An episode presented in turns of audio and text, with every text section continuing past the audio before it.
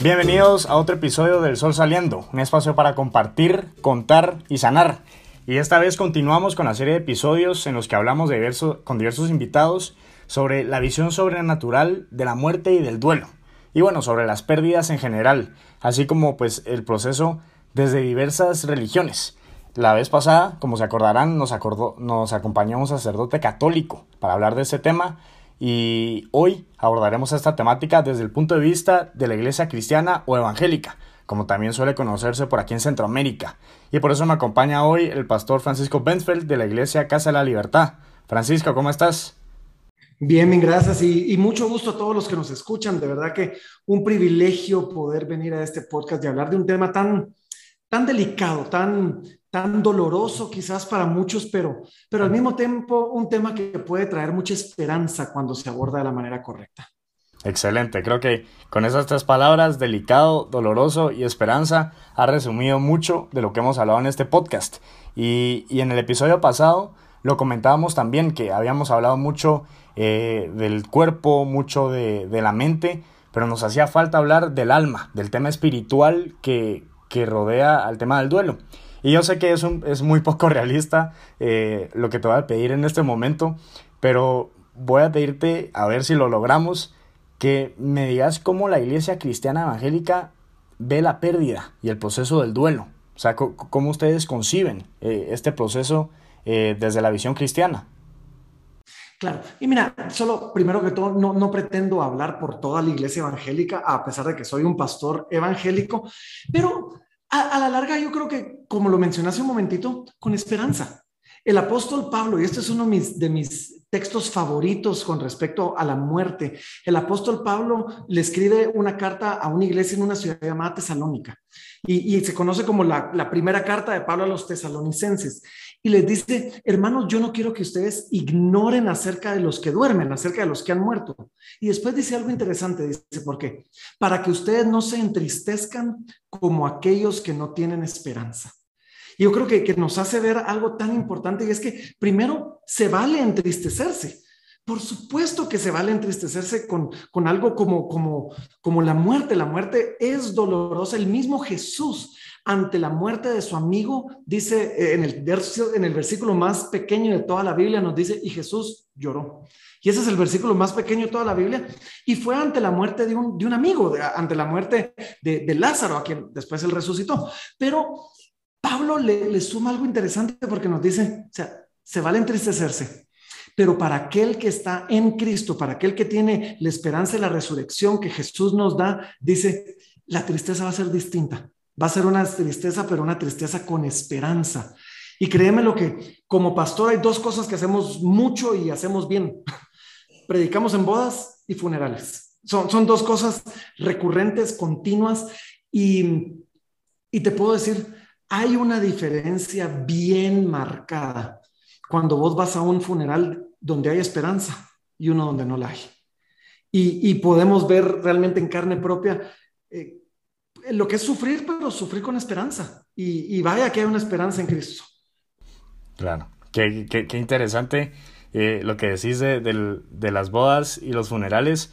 se me ocurría ahora que, claro, que ambas son, quiera que no, un nuevo comienzo de algo, de algo. O sea, si, si, lo, si lo queremos ver así, claro, el matrimonio es de una vida juntos, pero el funeral también, digamos, es el comienzo, si lo querés ver así, de una, de una vida futura, de una vida en el más allá. Y a eso creo que va mi siguiente pregunta. Eh, ¿cómo, cómo, cómo, ven ustedes, cómo conciben eh, este más allá, esta, esta esperanza de la que me hablabas ahora? Eh, ¿Qué pasa después de la, de la muerte? Pues mira, tenemos una visión parcial y la Biblia nos da una visión, una visión apenas, apenas parcial de, acerca de lo, que, de lo que pasa después, de, después de la muerte. Y es, que, y es que obviamente el único que ha regresado para contarnos es el Señor Jesucristo. Y, bueno, pues tenemos, tenemos de él esta visión, pero hay varias formas de, abordar esto. Primero, eh, pues tenemos la esperanza de, de la comunión con Dios. O sea, cuando morimos, vamos a ir a estar en la presencia de Dios. Ahora, claro, hágase notar que que esta esperanza nosotros como cristianos la creemos para aquel que ha puesto su esperanza en Cristo Jesús como su Salvador. Jesús dijo, yo soy la resurrección y la, y la vida. El que crea en mí, aunque esté muerto, vivirá. Entonces, sin duda, pues hay momentos donde nos entristecemos porque sabemos que quizás no había esa fe y tal vez no tenemos esa esperanza de una manera tan certera. Pero cuando tenemos esa certeza de la esperanza de aquel que puso su confianza en Jesús como su Señor, como su Salvador de sus pecados, sabemos de que primero vamos a dejar de ver a Dios a través de los ojos de la fe. Y eso es algo increíble porque hoy percibimos a Dios a través de, la Biblia, percibimos a Dios a través de, la fe y, y, vemos, Pablo lo dice, vemos como a través de un espejo. Pero va a llegar el momento donde nos paremos cara a cara delante de Dios y lo vamos a ver como Él es y vamos a caer rendidos a sus pies y vamos a estar eternamente con Dios. Así que hay muchas cosas que podemos esperar del más allá, hay muchas cosas que podemos esperar acerca de la muerte, pero la principal cosa que nos trae gozo y esperanza es que vamos a estar con Dios. Ahora no es la única. Y, por ejemplo, yo, yo siempre hablo de, de, cuando, cuando tengo que compartir en un funeral, por ejemplo, de cómo tenemos la esperanza también de un mejor lugar. Creo que no es un secreto que, que la tierra está fracturada, está rota. No funciona como debería. Tenemos terremotos, tenemos tsunamis, tenemos tragedias, tenemos terrorismo, tenemos muerte. De hecho, de eso estamos hablando, ¿verdad? Y sin embargo, va a llegar el momento donde lleguemos a un lugar donde ya no hay más de eso. En otro texto nos dice, así nos dice, que son cosas que ojo no vio, ni oído oyó, las que, las que Dios ha preparado para los que le aman. Y esto es, esto es increíble, porque si, si lo pensás así, una por una de esas, de, de, esas dice, son cosas que ojo no vio. O sea, aquí en la tierra, a pesar de lo quebrantada que está la tierra, hay lugares hermosos. Y, tal vez vos, Juan Diego, has tenido la oportunidad, pero yo, yo he tenido el privilegio de poder viajar por el mundo y he visto lugares preciosos y sin embargo nos dice, no importa qué tan lindo es el lugar que hayas visto. Son cosas que ojo no, no ha visto. Y es que cuando lees lo que la Biblia describe sobre el cielo, sobre la muerte, nos dice que las, que las calles son de oro, que el mar es de cristal, que las paredes son de un oro tan puro y tan fino que son transparentes como el cristal. Y, y antes de ser pastor, yo soy ingeniero. Y sabes qué? aún siendo ingeniero y apreciando los materiales de construcción, yo no he visto a nadie aquí en la tierra que se pare en una carretera, agarre un poquito de asfalto y diga, qué lindo. y se nos dice a nosotros esto, se nos dice, allá las calles son de oro. Y eso o está hablando de la belleza de sus calles o quizás está hablando de la belleza de todo lo demás. Que lo que nosotros consideramos como precioso aquí en la tierra, en el cielo son apenas materiales de construcción. Y eso te dice, entonces te dice que son cosas que ojo no vio, no hemos visto algo tan increíble, ni oído oyó. Hay gente que no ha tenido el privilegio de viajar, pero he escuchado. He escuchado las historias he escuchado los lugares y dice, nunca has oído de un lugar tan increíble como este. Y después todavía le suma, ni han subido al corazón del hombre yo soy un fanático de la ciencia ficción y sobre todo trilogías como El Señor de los Anillos y ese tipo de cosas porque te presentan estos mundos increíbles de, ficción, de que, que, uno dice, ¿cómo se le ocurrió a esta gente? Eh, por ejemplo, El Señor de los Anillos uno llegan a Rivendell y, hay cataratas y hay ríos y es una cosa, te, te quedas sin aliento y dice, no importa qué tan creativo sea aquel que hizo todas estas películas, no ha subido al corazón del hombre lo que Dios tiene preparado para los que le aman. Entonces tenés primero la esperanza de, ver al Señor, a Dios. Segundo, tener la esperanza de un lugar mejor. Tercero, tener la esperanza de reunirte con aquellos que se han ido antes que vos. Una y otra vez en las páginas de la Biblia lees cosas como que, y durmió Moisés, por ejemplo es una forma de decir, y murió y fue reunido con sus padres. Y de alguna manera, pues todos los que hemos perdido a alguien, eh, sabemos el, dolor que hay, la añoranza que puede haber de ver a alguien más, de alguien que perdimos nuevamente. Y, me encantó una vez que estuve platicando con, con, alguien que había tenido una tragedia, había perdido a su esposa, sus dos hijos en un accidente, solo él había quedado. Y me decía, mira, desde ese día hay mucha gente que cuenta tantos días sin verlos. Y dice, yo de ahora en adelante cuento 500 días menos para verlos. Y es parte de la esperanza que tenemos, la esperanza de volver a ver a aquellos que se nos han adelantado. Y, podemos hablar muchísimo más de, de, esto. La Biblia nos habla de una herencia celestial, nos habla de que vamos nosotros a ser transformados y se nos va a dar un cuerpo glorificado. Y eso madre, no, no, ni siquiera me lo imagino, o sea, eh, ¿cómo va a ser eso? Pero son cosas que de alguna manera cuando enfrentamos la idea de la muerte, tanto la de alguien que amamos como la nuestra propia, podemos enfrentarlo con dolor, sí, pero con esperanza. Y eso cambia todo. Me encanta, me encanta lo que me contás, Francisco. Creo que estaremos de acuerdo en que eh, bueno, primero, en que yo, también soy fan de, la, de, la, de estas películas del Señor de los Anillos y uff, es impresionante. Ahorita lo que dijiste me recuerdo de las cataratas y, y las estatuas ahí mientras pasaban por los ríos, qué impresionante. Pero también podemos estar de acuerdo en que yo creo que cuando te venden algo así es imposible no ilusionarse. Porque muchas veces hemos asociado, y lo decíamos en otros, sobre todo en los primeros episodios, eh, a la muerte o a las pérdidas o a los procesos de duelo eh, con algo sombrío, porque claro, es, es la, la, pérdida de la vida, de la vida humana, de la vida corporal, pero cuando lo escuchamos así y, con, sobre todo con este mensaje que, que, nos das y sacamos de lo que dice la Biblia, por ejemplo, también vemos que, que, es una invitación muy esperanzadora, o sea, es algo que hasta se le antoja a uno. Uno dice, qué impresionante bueno, ahora, ahora que están las noticias, eh, las imágenes que sacó el telescopio James Webb sobre el espacio y que nos enseñan esas maravillas del universo, dice uno, y, esto es algo que, que, el ojo no vio, o sea, lo, el cielo y el más allá es, es mucho más increíble que todo esto. Eh, a, uno, a uno, digamos, que se le antoja, por decirlo así, y no, no quiero que también los que nos estén escuchando, pues, pues mal piensen esta situación, pero es, cierto, ¿verdad? Es que es cierto, yo tuve la oportunidad de ir a hablar con alguien, el, papá de una amiga, de una buena amiga mía. Estaba a punto de morir. Había, estaba pasando por un cáncer terrible y, la muerte estaba a la, vuelta de la esquina y él lo sabía. Y mira, este era un hombre de fe, este era un hombre de Dios, había dado su vida entera sirviendo a Dios, era alguien que, que sabía dónde iba. Y, wow, nosotros fuimos a consolarlo y salimos consolados nosotros, porque el cabal nos hablaba de, de, no, imagínense, dentro de poco voy a estar haciendo esto, voy a estar haciendo aquello y tal vez voy a estar visitando las estrellas y, y, y, y lo que vos estás diciendo es cierto, o sea, él hablaba de la idea de morir aún con ilusión.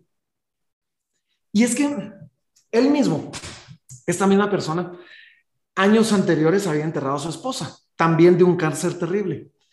Y me recuerdo que me impactó mucho porque en el funeral él se paró delante de la caja y, él contó y dijo, y dijo, estamos tristes, por supuesto que estamos tristes, pero sus hijas habían estudiado afuera de Guatemala en algún momento y dijo, pero ¿saben qué? Cuando yo voy a dejar a mi hija al aeropuerto, pues me pongo triste porque hay una separación, dice, pero al final del día sé a dónde va y sé quién la está esperando. Y así es cuando entregamos a alguien en los brazos del Señor, en, la muerte. Dice, pues nos ponemos tristes porque va a haber una separación, pero sabemos a dónde va y sabemos quién lo está esperando. Y, y mira, cuando entendés eso, es que cuando lees las páginas de la Biblia, tenés que llegar a una de dos conclusiones. O la Biblia es increíblemente sádica y hace de algo terrible un chiste, o los autores de la Biblia sabían algo que nosotros no sabemos. Pero es que Salomón, por ejemplo, eh, escribió un libro llamado Eclesiastés, y en Eclesiastés él decía, en el capítulo 7, él decía, mejor es el día de la muerte que el día del nacimiento. Y mejor es ir a casa del luto que a la casa del banquete. Y uno dice, este como que nunca dio un funeral, ¿verdad? Porque, porque aquel que dio un funeral dice, pero ¿qué tiene de bueno esto, verdad? Y, y, el apóstol Pablo después decía, es que para mí el vivir es Cristo, el morir, ganancia. Y uno dice, pero ¿cómo todo ese dolor puede ser ganancia? Y, uno tiene que concluir, o la Biblia está escrita por sádicos, o ellos sabían algo que nosotros no sabemos. Y es que otra vez, ellos sabían que para el que muere en Cristo, y, el apóstol Juan lo escribe después en el libro Apocalipsis, revelado por el mismo Señor Jesucristo, él escribe diciendo, bienaventurados de ahora en adelante los muertos que mueren en el Señor. Sí, dice el Señor, porque ellos descansarán de sus trabajos, de sus obras. Y eso es un tema bien interesante porque pues leemos nosotros en las lápidas o en inglés el RIP, Rest in Peace, o el, que en paz descanse. Y es que la verdad es que vivir en la tierra es cansado. aún aquellos que les ha tocado bien, pues ahí estás luchando, pues cuando quieres agradar a Dios, estás luchando contra el pecado, estás luchando contra la tentación. Si te enfermas, estás luchando contra la enfermedad. Por eso es que algunos cuando mueren después de una enfermedad larga decimos, ya descansó. Y es que, pues, la muerte es el descanso eterno de los santos. Aquellos que han servido a Dios van a descansar de sus trabajos, porque cuando entramos a la tierra y cuando el pecado entró a la tierra, junto con el pecado entró la maldición de que de ahora en adelante la tierra, por así decir, iba a patear de regreso, íbamos a trabajarla nosotros y no iba a ser tan fácil. Y dice que con el sudor de nuestra frente íbamos a comer su fruto. Bueno, por podéis haber nacido en una cuna de oro, pero aún así va a haber sudor de nuestra frente en esta tierra, o por mantenernos sanos, o por no enfermarnos, o por estar fit, o por, o por hacer las cosas bien, o por lo que sea y llega el momento donde descansamos y llegamos delante del Señor y descansamos de nuestras obras. Y el estar bien delante de Dios ahora es fácil, se quitó nuestra naturaleza de pecado. Y ahora ya no tenemos que pelear contra la tierra para que nos dé su fruto, pelear saliendo a trabajar y a veces decir, wow, trabajé el día entero y no tengo nada que enseñar. Eso es la parte de la maldición que entró con el pecado a la tierra y que cuando morimos, aquellos que mueren en el Señor, es quitada esa maldición. Y, entonces, otra vez, o son sádicos o ellos sabían algo que nosotros no, no entendemos. Y es que por eso Pablo decía el morir es ganancia. Y en ese mismo texto, en Filipenses, Pablo está discutiendo y dice, y entonces no sé qué prefiero, si irme y estar con Dios o quedarme y estar aquí con ustedes. Y el mismo Pablo batallaba con eso, por así decir. Así que la idea de ver la muerte, aún con ilusión, no es mala. media vez nos estemos despreciando la vida que el Señor nos ha dado acá, pero, pero yo quiero vivir mi vida al máximo y morir con ganas de ir a ver a Dios. Claro, claro, eso es el, lo decías muy claramente, morir con ilusión. Y, y, creo además, Francisco, pero no estoy seguro, no, no estoy seguro quién era, pero, pero una religiosa decía que de hecho sí, que, que la vida era una, una pesadilla en una larga noche. Entonces, eh, eh, que, era justo eso, o sea, es, no es cómoda, digamos, eh, en la tierra, pero que quiera que no también es bonito, de, bajo esa premisa y ese pensamiento, pues darnos cuenta que, que, la vida, por más corta que sea, por más intensa que sea, también es una manera para, para, para trabajar arduamente y lograr esa, esa recompensa eterna, esa, toda esa felicidad gigantesca que nunca hemos experimentado que vendrá más allá. Ahora, yo quisiera preguntarte porque, porque sé que, bueno, me has contado que, que vas sobre todo a muchos funerales y, y, predicas en bodas. Me imagino que también tendrás a muchos, muchos jóvenes que atendés, muchas personas que se acercan eh, a la iglesia. ¿Qué le recomendarías a alguien que está atravesando por un proceso de, de, duelo, por una pérdida reciente quizás, y que quiera acercarse más a, a la religión y también, ¿qué le recomendarías a alguien que, que al contrario, que, que, se ha alejado de la religión y que se ha alejado de, del cristianismo por este, por este tipo de pérdidas que ha tenido? Mira, desafortunadamente, como vos lo decís, a la hora de una pérdida vamos a tomar uno de dos caminos. O vamos a dejar que esa pérdida nos empuje hacia Dios, o vamos a dejar que esa pérdida nos aparte de Dios. Ahora, algunos se apartan de Dios porque creen, o sea, o Dios llegan a la conclusión, Dios no existe porque si Él existiera hubiera sanado a mi mamá, o porque si Él existiera no hubiera pasado tal cosa. Y, y es algo dicho en dolor que, que es muy común y, quizás aún, aún aceptable, pero si realmente, si Dios no existe, entonces, ¿de, No es game over, se acabó, se apaga el switch, se apaga la luz y no hay nada más. Entonces, yo te diría, ¿para qué vas a estar perdiendo lo que te queda de lo único que te queda?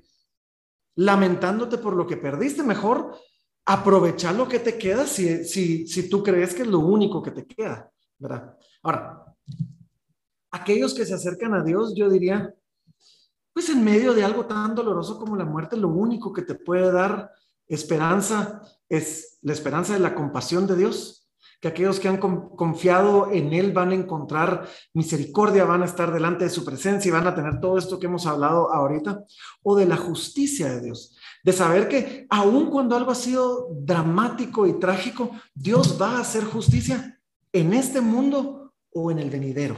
¿verdad? Y entonces podemos los que quedamos vivir en este mundo pues como dicen, encontrando cristiana resignación, resignando a decir, Dios está en control y Dios va a hacer, pero no es un Dios está en control como, eh, entonces pues no puedo hacer nada yo al respecto, sino más es un Dios está en control y Él va a hacer justicia, si esto se dio a causa de una injusticia o Él va a extender misericordia para aquellos que han confiado eh, en Él. Entonces, otra vez, esto te va a empujar en una de dos direcciones pero yo pienso que la única que me va a dar esperanza para seguir adelante es la de caminar con Dios, porque pues, la psicología nos enseña que hay, dependiendo a quién le pregunté, cinco o siete pasos, etapas del duelo, por así decir.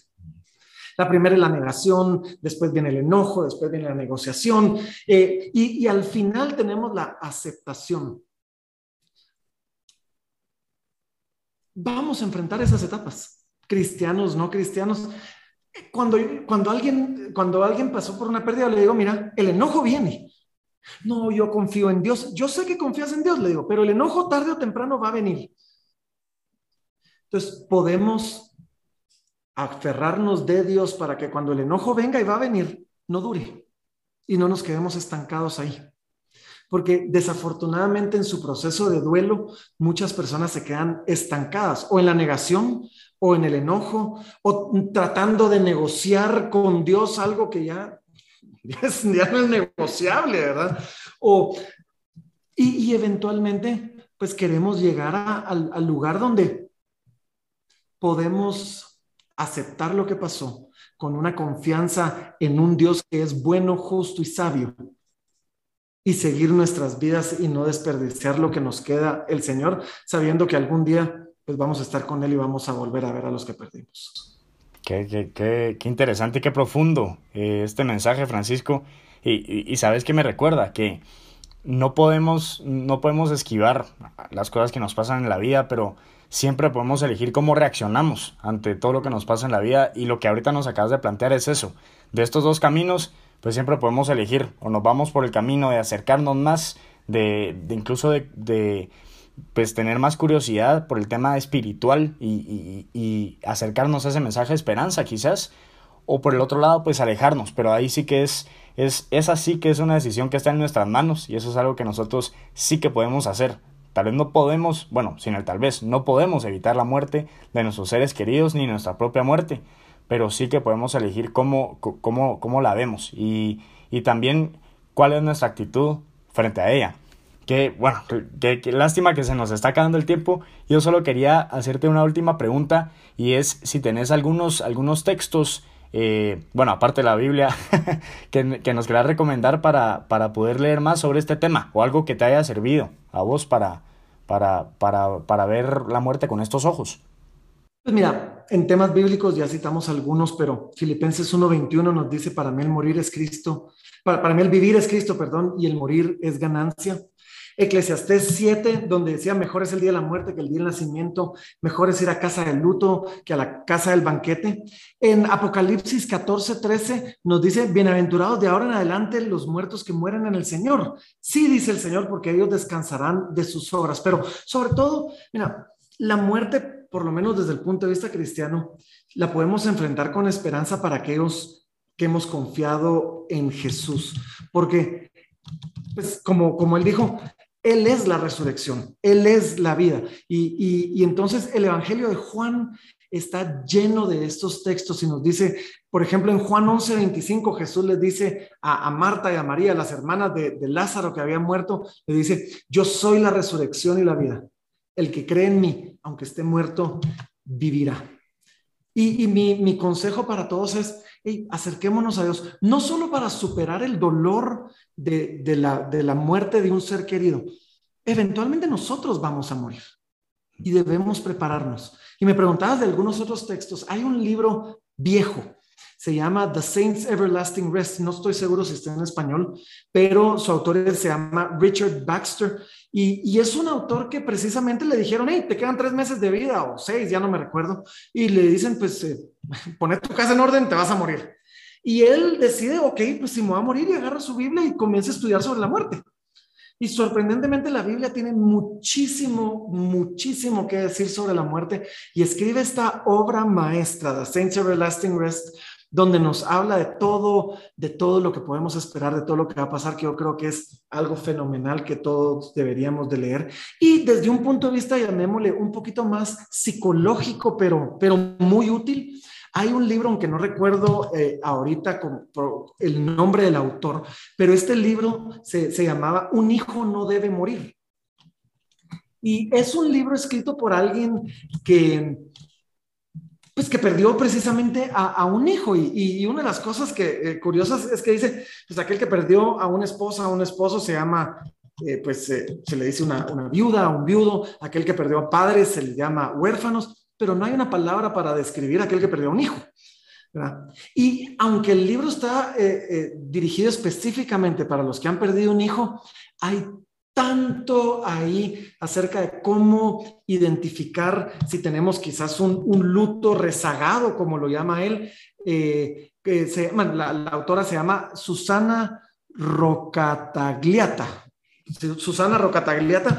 Eh, y, y, habla de cómo, pues, desestancarse cuando estás estancado en tu luto, habla de cómo, de cómo saber si ya superaste tu luto y, y, algunos de los síntomas eh, pérdida de hambre, pérdida de apetito sexual, pérdida de un montón de cosas, muy, muy bueno, también lo puedo recomendar. Excelente, me encantan, qué buenas recomendaciones, Francisco. Bueno, y con eso te, te extiendo desde ya la invitación a lo mejor para otro episodio eh, más adelante, porque obviamente se quedaron varios temas en el tintero. Yo me quedo con, con ese mensaje de esperanza y también con las palabras que dijiste, el morir con ilusión. Yo creo que, que es un mensaje potente. Em, así que nada, Francisco, muchas gracias por tu tiempo, gracias por tus recomendaciones, gracias por, por todo lo que nos contaste y seguro que esto será de mucha utilidad para, para, para todos los que nos escuchan. Así que bueno, nada, nos escuchamos en el próximo episodio. Seguimos con esta serie de episodios en el que hablamos de la espiritualidad en el duelo. Y recuerden que siempre los leo en los miércoles de Stories. Y gracias Jime, Luis y Carlos por los libros que me recomendaron esta semana. Los meto en la cola, ahí con, la, con los libros que Francisco me recomendó, para seguir leyendo y formándonos del tema. Les mando un fuerte abrazo y recuerden, siempre, siempre sale el sol. Muchas gracias.